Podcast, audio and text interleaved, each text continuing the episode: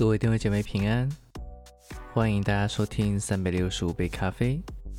今天是五月三十一日，时间还过得很快，不知不觉，二零二三年已经过去了快一半。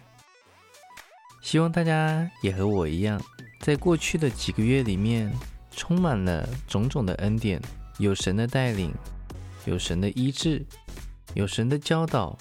也深深的体会到神的爱无所不在。让我们继续眺望我们的心，让我们继续刚强我们的灵，一起来阅读《火的步道》这本书。今天要和大家分享的话题是每一代的大使命。基督的大使命不是一张碎纸，在多个世纪前吹到我们脚下。而是耶稣永远站在他教会中间，说：“去，我与你们同在。”假如耶稣亲自对你说了这番话，你会否仔细考虑？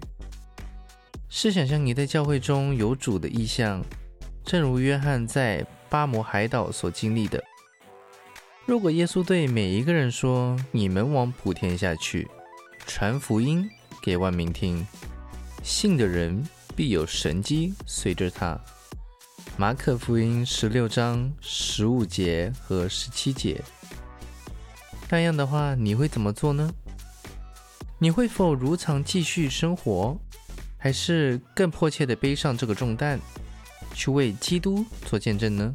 如果有人不知那大使命在今天是否适切，他们仿佛在问努力耕种和收割。或是起床是否合适？是否合适并不重要，事工是迫切的，它就是我们存在的目的。基督徒是一个见证。基督徒这个名词的产生，是因为它容易与信徒拉上关系。他们经常讲论基督。基督徒的生命不是忙碌，而是做见证。做见证是神国的人的交往。圣经里基督的命令是及时的，就好像他在意象中亲自向我们说话。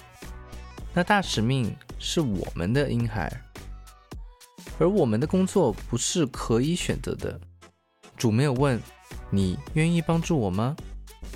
在约翰福音十五章十六节中，耶稣说道：“不是你们拣选的我，是我拣选的你们，并且分派你们。”去结果子，叫你们的果子长存。耶稣不是谈论救恩的呼召，而是呼召我们去侍奉。我们不是随我们的意思去侍奉。大使命好像是一个征召，不是给我们考虑的建议。你们往普天下去，传福音给万民听。我们并不是为去而去，而是为那差派我们的耶稣而去。事实上，基督的吩咐比这个更大。耶稣把我们改变为见证，他借着圣灵在我们心内，把我们的本性改变过来。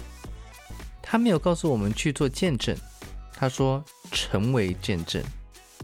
这是具有创意的词语。神说让那里发光，光便照耀我们。他拣选我们，使我们发出光芒。我们原是他的工作。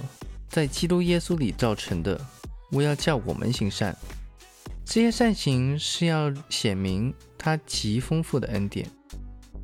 如果我们不向世人彰显他丰富的恩典，我们便与基督无关。圣灵在我们里头所建立的，就是圣灵的见证。但我们可以懈怠和轻蔑圣灵的见证，以致我们里面的光渐渐衰弱。反不结果子的枝子。都要被神剪除。现在我们得到一个奇妙的保证：只要我们遵守他的命令，他便与我们同在。因此，做布道施工和为主救见证，必有神与你同行。倘若我们不遵守他的吩咐，他是否仍与我们同在呢？但有一件事是肯定的：圣灵的恩高只降临在那愿意顺服的人身上。恩高和大使命是息息相关的，这是我现在想要你们知道的。所以各位弟兄姐妹，正如经上说：“不可叫人小看你年轻，只要在言行、行为、爱心、信心、清洁上多做信徒的榜样。”我们每一个人今天得救了，都是神的见证。我们从原本过往的生活改变了过来，这就是最好的见证。所以我们要往普天下去。不要停止我们的脚步，不要再体贴自己的软弱。如果是神呼召我们，我们就去，不凭自己的意思，但凭让神的国、神的意更加的被彰显出来吧。好啦，那今天我们就先分享到这，让我们明天继续。以马内利，耶稣爱你们。